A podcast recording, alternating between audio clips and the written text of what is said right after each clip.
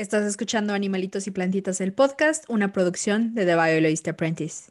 Amigos, bienvenidos a este episodio número 4. El invitado en esta ocasión fue Diego Gamero. Estuvimos hablando de Aristóteles, anguilas y gónadas, entre muchas otras cosas. Uno, uno que otro psicoanalista por ahí. Espero que disfruten este episodio.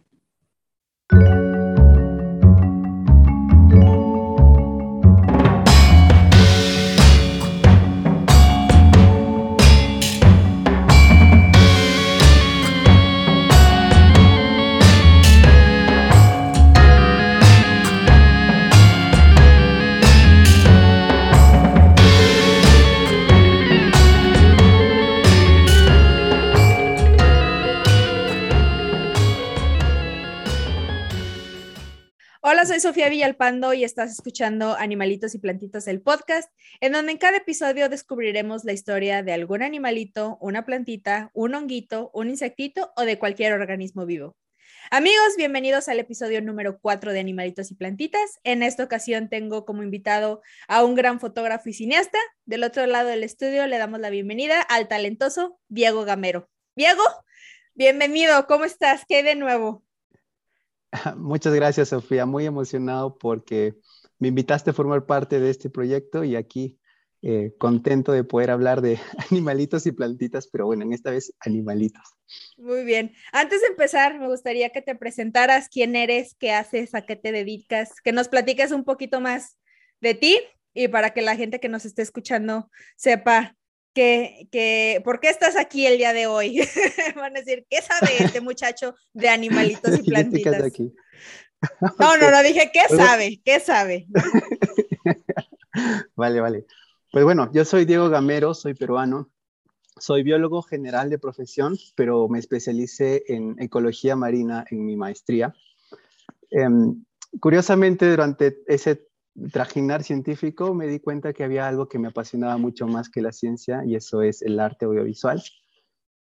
Haciendo una estancia de investigación para empezar un doctorado que quería hacer en ese momento, me di cuenta que la fotografía me apasionaba y ahí fue cuando di un giro enorme a mi, a mi carrera y a, dedicarme a, a, capturar la belleza de la naturaleza a través del lente y eso después se transformó, se transformó en el amor por, por, por, por hacer videos y actualmente me dedico a, bueno, mi, mi, mi más grande sueño es hacer que a través del arte audiovisual las personas se puedan enamorar de la naturaleza, transmitirles sentimientos y una vez que se hayan enamorado, pues eh, es, el, el, es, es, es, un pasito hacia apostar por la conservación, ¿no? Entonces, eso es lo que yo busco. Y además también enseñarles cómo a través de, cómo usar la cámara para poder captar esa esa belleza, eso único que tiene la naturaleza, para que también ellos puedan contagiar a las personas que les rodean, para que se vuelvan embajadores de la conservación también. Muy bien, Diego. Pues fíjate que el día de hoy te tengo una historia que diría yo, qué interesante, pero además de interesante, es muy curiosa porque tiene absolutamente de todo. Tiene drama, tiene intriga. Es más, hasta novela mexicana parece. Espero, espero, espero que, que, te guste a ti y a las personas que nos están escuchando. Entonces, pues ahí te va. ¿Listo? Listo, listo. Muy bien. A, a lo largo de los siglos he intentado develar el misterio sobre cómo se reproducen las anguilas.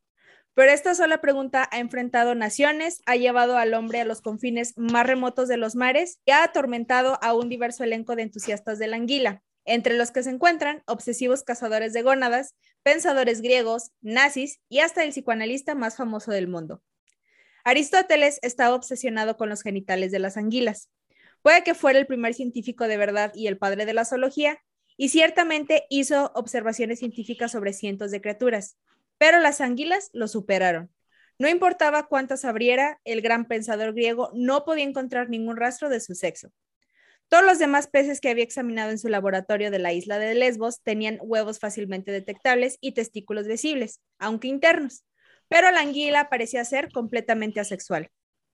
Cuando Aristóteles llegó a escribir sobre este enigma en su pionero almanaque sobre animales en el siglo IV a.C., se había obligado a concluir que la anguila no procede ni de la pareja ni de un huevo, sino que nació de las entrañas de la tierra.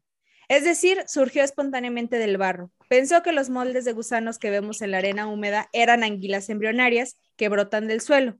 Incorporó los orígenes de la anguila a su teoría de la generación espontánea, que aplicó generosamente a una colección de criaturas, desde moscas hasta ranas, cuya proliferación parecía inexplicable. O sea, si no sabía de dónde venía, generación espontánea, solitos se daban. Entonces, según la historia Animalium de Aristóteles, algunos animales inferiores no se producen a partir de animales, sino que surgen espontáneamente. Algunos se producen a partir del rocío que cae sobre el follaje, otros se producen en el barro putrefacto y en el estiércol, otros en la madera verde o seca, otros en los excrementos vaciados o todavía dentro del animal vivo. La teoría de Aristóteles es extraña, pero no más que la verdad. Estos escurridizos personajes mantienen sus secretos especialmente bien escondidos. La llamada anguila común de agua dulce, de nombre científico anguila anguila, comienza su vida como un huevo suspendido en las profundidades de un bosque submarino en el mar de los Sargazos, la porción más profunda y salada del Atlántico Norte. Como una brisna de vida no más grande que un grano de arroz, se embarca en una odisea hacia los ríos de Europa que dura hasta tres años, durante la cual sufre una transformación tan radical como la de un ratón que se convierte en alce. Luego pasa décadas viviendo en el barro y engordando solo para poder repetir el agotador viaje de casi 6.000 kilómetros de vuelta a su oscuro vientre oceánico, donde desova en los recovecos sombríos de la plataforma continental y luego muere. El hecho de que la anguila no alcance la madurez sexual hasta el final de su larga y peculiar vida después de su cuarta y última metamorfosis, ha contribuido a oscurecer sus orígenes y conferirle un estatus mítico. Las anguilas pasan la fase de agua dulce de su vida como si fueran boxeadores extremos que se preparan para un combate de campeonato y para el largo viaje de vuelta a los sargazos para reproducirse. Para conseguirlo comen todo lo que se mueve, incluso entre ellas. Su apetito voraz quedó al descubierto en un experimento realizado por un par de científicos franceses en París a finales de la década de 1930. Los investigadores colocaron un millar de angulas en un tanque de agua. Y sí, no leí mal, angulas. Así se le llama a las anguilas jóvenes que miden aproximadamente unos 5 centímetros. Los peces fueron alimentados diariamente, pero aún así, un año después solo quedaron 71 anguilas, ahora tres veces más largas. Otros tres meses después, tras la que un periodista local relató como escenas diarias de canibalismo, quedó una campeona, una hembra de 30 centímetros de longitud, Vivió cuatro años más por sí sola hasta que fue eliminada accidentalmente por los nazis, que le cortaron inadvertidamente el suministro de gusanos durante su ocupación de París. Esta historia habría escandalizado a las generaciones anteriores de naturalistas que creían que la anguila era vegetariana benigna con una debilidad particular por los guisantes. Se decía que dejaba su mundo acuático y buscaba sus jugosas legumbres favoritos en tierra. Este tipo de relatos son cortesía del monje dominico del siglo XIII, Albertus Magnus, quien en su libro De Animalibus señaló, la anguila también sale del agua por la noche donde puede encontrar guisantes, judías y lentejas. La dieta hippie de la anguila aún estaba en vigor en 1893, cuando la historia de los peces escandinavos adornó las observaciones del monje con deliciosos efectos sonoros. Las anguilas que invadieron la finca de la condesa Hamilton engulleron sus legumbres, con un sonido de bofetada como el que hacen los cerdos cuando se alimentan. Y conste que esto suena raro porque es una cita que está traducida del inglés y el libro se llama A History of the Scandinavian Fishes Volume 2, o sea, Historia de peces escandinavos, el volumen 2. Si bien es cierto que las anguilas pueden sobrevivir durante 48 horas fuera del agua, gracias a su piel viscosa y transpirable, una adaptación que les permite saltar al estanque en busca de agua en épocas de sequía, los informes sobre sus travesuras para robar guisantes eran bastante fantasiosas. Pues sí, evidentemente, digo, no eras que se fueran a salir de no sé dónde para, para comer guisantes. Aunque los años de avidez... son carnívoros. Exactamente, aunque los años de avidez de la anguila en el agua dulce le llevan a un impresionante aumento de tamaño, la afirmación del gran naturalista como Plinio el Viejo, hecha en su épico tomo Naturalis Historia, de que las anguilas del río Ganges llegaban a medir 30 pies de largo. Era una gran exageración, incluso en este género de mentiras tan trillado. O sea, cada quien sacaba su historia, cada quien daba como su versión y decía, no, están así de grandes y claro que no es cierto. Las anguilas, cuando están cerca del comienzo de su vida en agua dulce, pueden durar entre 6 y 30 años y se sabe que algunas anguilas viven mucho más tiempo. Un, ejemplar sueco apodado Put capturado como angula cerca de Helsingborg en 1863 y conservado en un acuario local, falleció a los 88 años. Su muerte fue lamentada con una amplia cobertura mediática, ya que su edad de récord le otorgó un estatus de celebridad que normalmente no está al alcance de un pez largo y viscoso. A estas anguilas que han alcanzado una edad avanzada se le ha negado invariablemente su instinto natural de migrar de vuelta al mar al mantenerlas en cautiverio, a menudo como mascotas. Una anguila puede parecer una elección poco convencional como animal de compañía, pero se dice que el orador romano Quinto Hortensio lloró la muerte de la suya, a la que mantuvo durante mucho tiempo y a la que amó muchísimo. Diego, ¿has tenido mascotas así de exóticas como una anguila?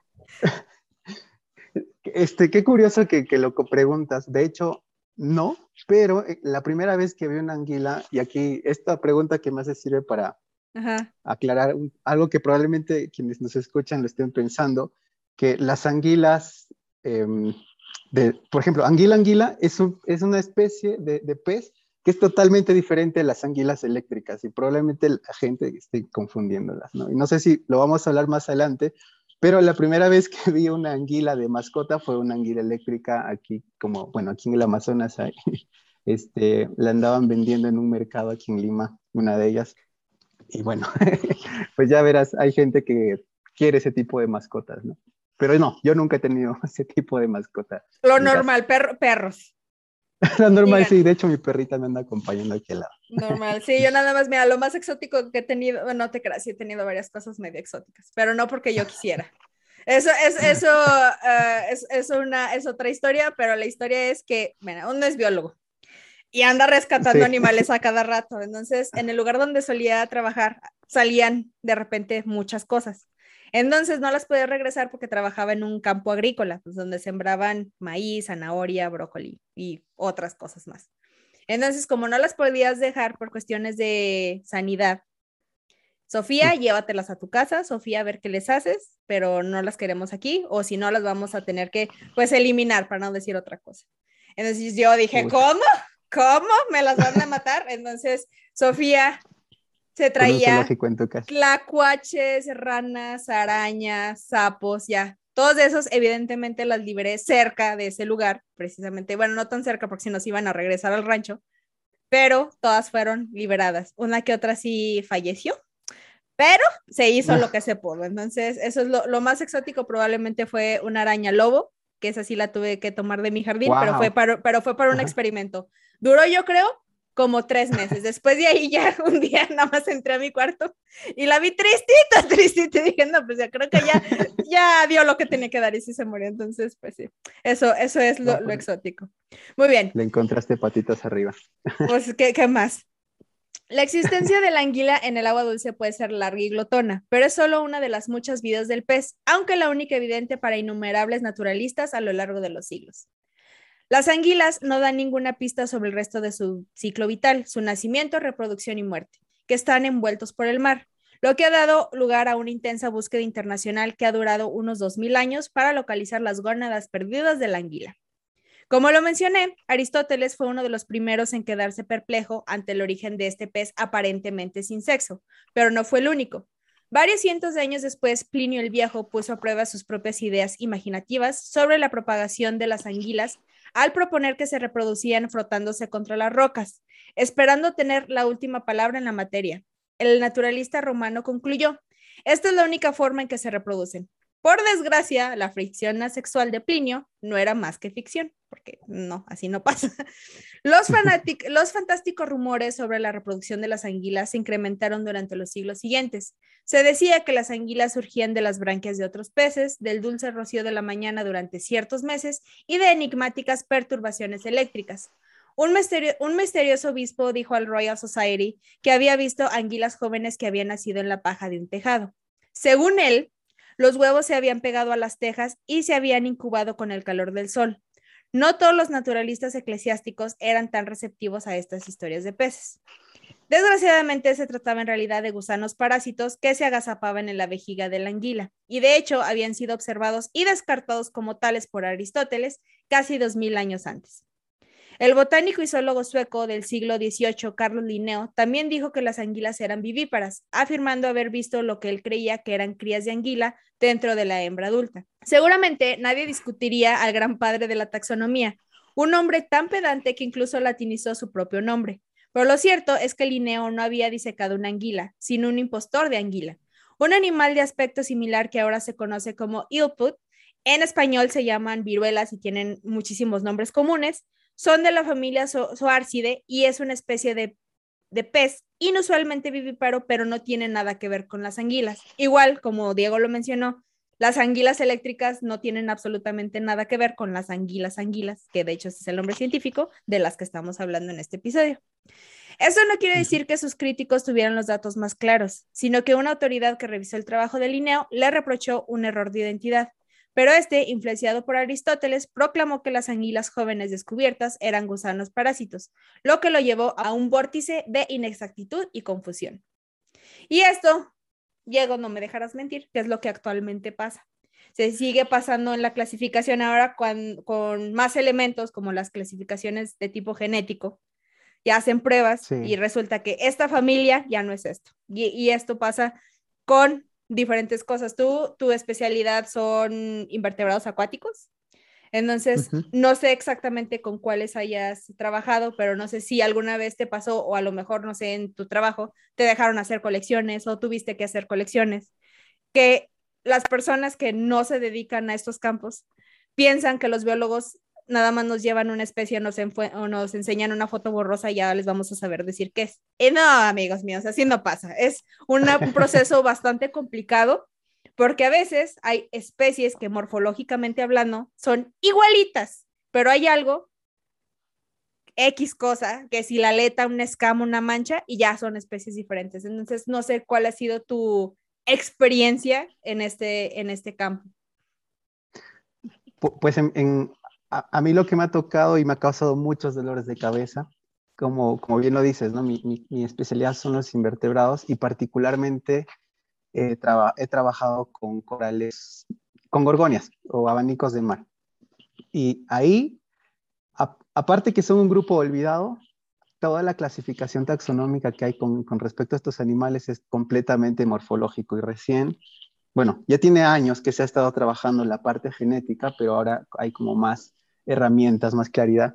Y cada vez que se hace algo nuevo respecto a su, a su genética, toda la clasificación morfológica que se tenía, este, pues ya, ya, se, ya se destruyó, o sea, ya, o ya se modificó, no diré destruido, ¿no? Pero se, se modificó al punto que, por ejemplo, en una, hay un género que puse en mi tesis, que es el género Leptoborgia, parece que ahora va a desaparecer, entonces mi tesis ya está desactualizada por ese cambio genético, pero eso es muy normal, esa pasa eh, constantemente, no solamente con corales, pasa con todos los animales eh, y plantas, y bueno, todo ser vivo pasa eso, toda la sistemática va cambiando cada vez, este, se van implementando nuevas herramientas y todo eso pues es parte, ¿no? De la clasificación animal. Y, ya cuando, ya cuando terminamos nuestras tesis o tu tesis en tu caso, dices, no, pues gracias, muy amables por cambiar la clasificación. ya no sirve de nada, pero gracias. todo otra vez. Otra vez, exactamente. En mi caso, tengo un poco más de experiencia trabajando con insectos y uno de, la, de los insectos que más difícil me ha tocado identificar, digo, eh, aparte de varios, pero uno de ellos son las mariposas. Hay mariposas que son del mismo color, tienen las mismas manchas, las mismas estructuras, y hay veces que son tres o cuatro especies diferentes, pero se ven igualitas. Entonces, entiendo perfectamente eso. No me ha pasado que tenga que acomodarlas de manera sistemática ni usando ningún tipo de esas cosas. Entonces, todavía no tengo ese problema, pero sí, a veces es un dolor de cabeza identificarlos. No tarde en llegar. esperemos, esperemos que, que, tarde en llegar. Ahorita no, ahorita no, no quiero andar batallando con eso, pero sí, muy seguramente. Muy bien. En esta elevada contienda académica intervino un valiente forastero. En 1862, un escocés llamado David Cairncross anunció al mundo que él, un humilde, ingeniero de Dundee, en Escocia, había resuelto finalmente el enigma de la anguila. Y esta es una cita. El lector puede ser informado de inmediato de que el progenitor de la anguila plateada es un pequeño escarabajo. Su, su entusiasta, aunque científicamente desconcertante teoría, Producto de 70 años de experimentos continuos, según sus propios cálculos, tomó la forma de un breve libro, The Origin of the Silver Eel, o sea, el origen de la anguila plateada. Ken Cross comenzó su tratado con una disculpa por su falta de interés en aprender las reglas y normas de la ciencia contemporánea. No se podía esperar que estuviera familiarizado con los nombres y términos utilizados por los naturalistas en sus clasificaciones de los diferentes animales, ya que su conocimiento de esos libros era limitado. Su solución, poco convencional pero muy conveniente, fue emplear nombres y términos propios, lo que incluía una reimaginación de la clasificación de los animales en tres clases disparatadas que habrían hecho que el gran Linneo se revolcara en su tumba. Mira, yo cuando leí esto, yo digo, yo no me he muerto, pero yo también dije, ¿qué? yo también me revuelco. exacto, me revuelco, dije. Este, eh, lo, que, lo siguiente que, que te voy a platicar es totalmente muy gracioso, pero ahí les va.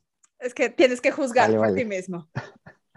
La historia de Kane Cross comienza a la tierna edad de 10 años, cuando el curioso muchacho observó una serie de anguilas pilosas, un término que él se inventó, en un, desagüe, abierto. ¿De dónde pueden venir? Él se preguntaba. Un amigo le relató una creencia popular según la cual las anguilas jóvenes se caen de la cola de los caballos mientras beben y el agua les da vida. El joven Cross se burló de esta explicación tan improbable antes de conjurar su propia idea. Igualmente inverosímil, inspirada en una serie de escarabajos muertos que yacían en el fondo del mismo desagüe. Quizás los dos animales estaban conectados. Este drama en miniatura basado en el drenaje persiguió al escocés durante dos décadas. Entonces, un verano, el Cross adulto vio un escarabajo de aspecto familiar en su jardín de Dundee lo observó atentamente, intentando leer sus pensamientos mientras caminaba con determinación hacia un charco y se zambullía en él. No se sabe cómo llegó a su diagnóstico del estado mental del escarabajo, pero la única ilustración del libro proporciona al lector una valiosa ayuda para comprender el siguiente movimiento extraordinario del insecto titulado El escarabajo en el acto de parir. Y en la imagen muestra al improbable héroe de Cross tumbado de espaldas con lo que parece ser un par de peces saliendo de su parte trasera. El escarabajo, según el escocés, estaba dando a, la, luz a dos peces. Este fue el momento eureka para Cross. A partir de entonces se dedicó a profundizar en, su investigación, abriendo escarabajos, extrayendo anguilas pilosas y manteniéndolos vivos durante varios periodos de tiempo, aunque bastante limitados. Admitió libremente que su teoría puede parecer extraña, pero se tranquilizó observando el comportamiento de los miembros del reino vegetal. Si una especie de árbol puede injertarse en otra, ¿no podría pues el gran jardinero creador injertar una naturaleza extraña en la de un insecto? En los laboratorios modernos y en la actualidad se han concebido todo tipo de animales Frankenstein. Se han injertado orejas humanas en ratones y se han creado peces que brillan en la oscuridad con genes de medusa pero el gran jardinero creador no tuvo nada que ver con esto. Y que el, concepto original que, que él escribió le puso The Great Creating Gardener, que es el gran jardinero creador, que me imagino que se está refiriendo a Diosito, ¿verdad? Pero, eh, o sea, yo, estaba... Está muy loco eso. Sí, no, no, no, no, es, no, no, sé, no tengo ni palabra para describir lo que estaba yo leyendo. Si Kane Cross hubiera planteado su pregunta a la comunidad académica, esta habría declarado que sus anguilas pilosas eran otro caso de molestos gusanos parásitos y no el pez en una fase temprana de desarrollo.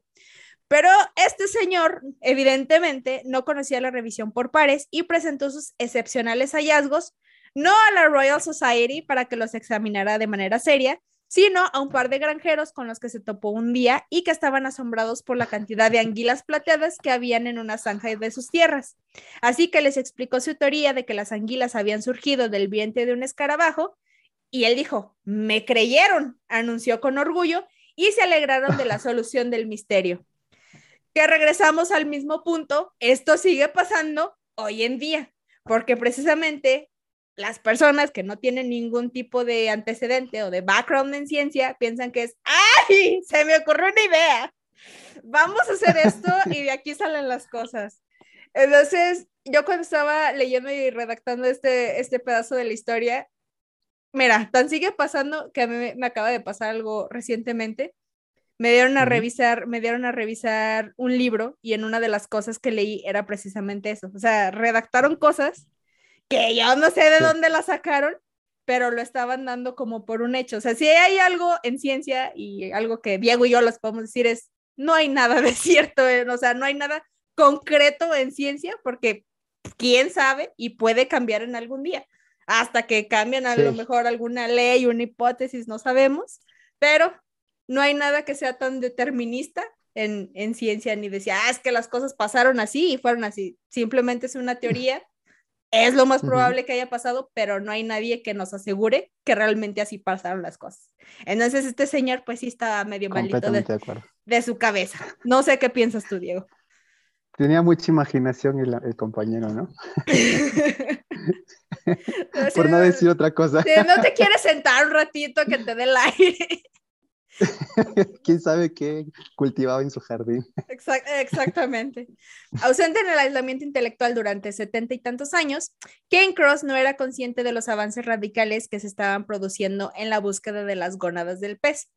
Lejos de Dundee, la intelectualidad científica europea estaba atrapada por la cuestión de la anguila y estaba a punto de alcanzar una especie de clímax. Lideraban aquel esfuerzo los italianos que emprendieron la búsqueda de los ausentes órganos sexuales de la anguila como un insólito motivo de orgullo cívico para su atribulada nación. Los italianos habían cultivado una larga relación con las anguilas que se basaba fundamentalmente en comérselas, pero esa es otra historia, porque eh, parte de, lo que, de lo que sigue es cómo se preparan las anguilas y qué salsas le puedes poner y cómo se ponen con aceite, pero eso ahorita pues no, no, nos interesa tanto esa parte de, la historia. Los científicos italianos hicieron de todo, pero los testículos de la anguila seguían sin aparecer. Y tampoco se tenía todavía una idea mínimamente clara de cómo se reproducía este enigmático pez. Tal vez por ello la misión de completar el rompecabezas genital de la anguila recayó en un candidato bastante insólito, un joven y ambicioso estudiante de medicina que más tarde llegaría a la fama localizando el lugar donde reside el deseo, no solo en las anguilas, sino en los seres humanos. Este personaje se llamaba Sigmund Freud. Cuando era estudiante de 19 años en la Universidad de Viena, el futuro fundador del psicoanálisis emprendió el que sería su primer auténtico trabajo de investigación, desplazándose en 1876 a una estación zoológica de Trieste, en la costa adriática de Italia, con el encargo de encontrar los testículos de la anguila y, para no hacerles el cuento muy largo, cuatro semanas y 400 anguilas destripadas después, Freud dijo, ya no quiero saber nada, tiró la toalla. Dos décadas más tarde, una solitaria anguila macho reveló finalmente sus partes íntimas. El joven biólogo que tuvo la fortuna de conocer a aquel ejemplar fue el italiano Giovanni, Giovanni Grassi, que, que capturó el pez cuyos órganos sexuales estaban hinchados de esperma, nadando en la costa de Sicilia. Grassi ya había realizado algunos trabajos pioneros, aunque no especialmente deslumbrantes, sobre la anatomía de las termitas, además de dar nombre de su esposa a una nueva especie de araña. No, hombre, bien romántico el muchacho. Mira, la, esposa pudo haber esperado flores, pudo haber esperado una cena romántica, no. Era biólogo y él dijo, te le vamos a poner tu nombre a una araña. Entonces, pero lo relativo a las anguilas tuvo una buena racha. Sí, ¿verdad? O sea, todavía fue otra cosa, pero no, una araña. Pero lo relativo a las anguilas tuvo una buena racha. No solo ganó el torneo internacional de búsqueda de testículos para Italia, sino que el año anterior realizó un descubrimiento igualmente crucial mediante la identificación de una etapa clave del inescrutable ciclo vital de la anguila. Como muchos otros antes que él, el oceanógrafo Johannes Schmidt mostraba una determinación casi monomaníaca para identificar al oscuro lugar de cría de la anguila común. Durante casi dos décadas, el patológicamente ambicioso danés se dedicó a peinar las vastas extensiones del Océano Atlántico en busca de alevines recién nacidos. Su expedición fue tan inmensa y técnicamente tan exigente y condujo que condujo a un resultado muy inesperado, que al final logró arrebatar la gloria de la escurridiza historia de la anguila de manos de Italia para entregársela a Dinamarca. El danés se obsesionó con la localización del verdadero origen de la anguila, superando en su obsesión incluso a los otros fanáticos de esta criatura, Aristóteles, Cairncross, Freud o Gracie, que se habían dejado cautivar por ella antes que él. Por suerte para el tenaz científico, el año anterior se había comprometido felizmente con la heredera del, fabricante de cerveza Carlsberg, probablemente la mejor cervecera del mundo con la que podía asociarse un aspirante cazador de leptocéfalos, dado que la empresa era muy conocida por sus generosas donaciones para la investigación marina. Hasta tenemos una empresa muy grande de cervezas que está incluida en esta historia. El 12 de abril de 1921 se produjo un importante avance en el sur del Mar de los Sargazos, cuando Schmidt capturó, la, capturó las larvas más diminutas que había visto hasta entonces, leptocéfalos de solo 5 milímetros, que él supuso que no tenían más de un, uno o dos días de vida. Después de casi dos décadas de búsqueda, parecía que la investigación del danés finalmente estaba a punto de terminar.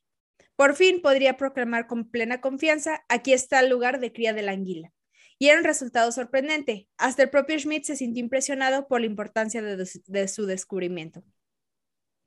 Casi un siglo después, nuestra comprensión del ciclo vital de la anguila sigue siendo poco más que una cosa, costosa conjetura. A pesar de los miles de millones de dólares y lo mejor de la tecnología moderna, nunca se ha podido seguir a ningún adulto de anguila anguila en su viaje desde los ríos de Europa hasta el mar de los Sargazos. Tampoco se ha observado ninguna apareándose en la naturaleza y nunca se han encontrado huevos. Se han montado expediciones modernas para intentar rastrear anguilas adultas con un sonar. Los investigadores han seguido sus rastros hasta las profundidades marinas a través del Atlántico, pero no tienen forma de saber si en realidad están persiguiendo al pez correcto o solo algo que tiene apariencia de serlo. Otros investigadores han colocado cientos de anguilas con marcas satelitales de última generación. Desgraciadamente, muchas de estas costosas marcas han acabado dentro de los estómagos de tiburones y ballenas, y su señal ha transmitido incesantemente datos a unos científicos cada vez más desconcertados, mientras los depredadores viajan por el océano, lejos de los hábitats habituales de las anguilas. Parte del problema también es la extraña naturaleza del propio sargazo. El mar de los Sargazos tiene una profundidad impresionante, más de 6 kilómetros en algunos puntos, donde se han formado abismos submarinos en la plataforma continental. Se cree que la anguila europea, una especie antigua de más de 40 millones de años, empezó a reproducirse en esta fosa marina profunda cuando los continentes de Europa y América estaban muchísimo más cerca. A medida que los continentes se separaban, la anguila se veía obligada a migrar cada vez más lejos para volver al lugar de nacimiento. Sin embargo, hoy en día las poblaciones mundiales de anguila están cayendo en picada, en algunos casos hasta 99%, debido a una combinación de sobrepesca, contaminación y otros inconvenientes, medioambientales, como las enormes presas hidroeléctricas que bloquean sus ríos favoritos. La crisis mundial de la anguila ha hecho que muchas especies de agua dulce, que antes eran comunes, incluida la anguila europea, hayan sido incluidas en la lista roja de la Unión Internacional para la Conservación de la Naturaleza, como especies en peligro de extinción, que están en un peligro crítico. Y no nada más las anguilas, me imagino que tú que trabajas con corales, vemos el problema que tienen con todo el blanqueamiento y todo lo demás, y también hay muchas especies que están incluidas en, en esta lista. Digo, tú sabrás más que yo, Diego, en ese, en ese tema. Sí, pues lamentablemente tenemos muchas especies que están en ese, en ese riesgo. Y no solo, bueno, se conoce más de los corales, digamos que duros, escleractíneos, porque se blanquean y son los más, digamos, más bonitos porque crean los arrecifes de coral. Pero también tenemos otros corales como los corales negros que también debido a su, a su esqueleto y que con ellos em, se pueden crear piezas artísticas muy bonitas para adornar salas o bueno, eh, lugares, también están en peligro crítico de extinción, ¿no? Y pues la lista es larga y, se aplica en diferentes grupos de seres vivos, lamentablemente. Y seguramente y desgraciadamente no se va a detener hasta que tengamos muchas especies de las que conocemos pues extintas. No, y nada más quería agregar que el, se vuelve más crítico, sobre todo en especies que tienen una ruta migratoria como, como pasa con las anguilas, ¿no? Que van del río hasta el mar. Entonces, si queremos cuidarlas, también la extensión geográfica que se tiene que implementar para, para cuidar este, a esa especie, pues se vuelve como un reto, ¿no? Para poder, este, ¿cómo puedes garantizar que a la anguila no le va a pasar nada durante toda esa tremenda extensión geográfica que tiene, ¿no? Y así le pasa a muchas especies em, marinas y también este, terrestres. Pues sí, todas las especies que, que migran de un lugar a otro, ya sea para reproducirse o para conseguir, no sé, comida o X, X cosa.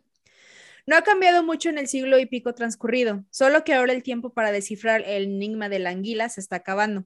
Era lo que digo, ya no tenemos mucho tiempo. Algunos expertos temen que la supervivencia de la anguila de agua dulce sea una mera lotería.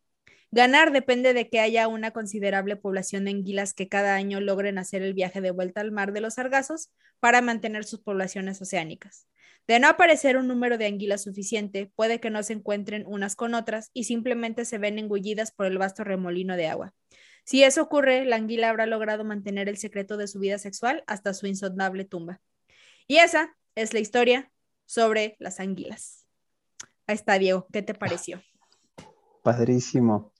Bueno, nada más, eh, pues me gustaría agregar que a este tipo de especies que tienen esa migración de agua dulce a agua salada, se les conoce como especies catádromas.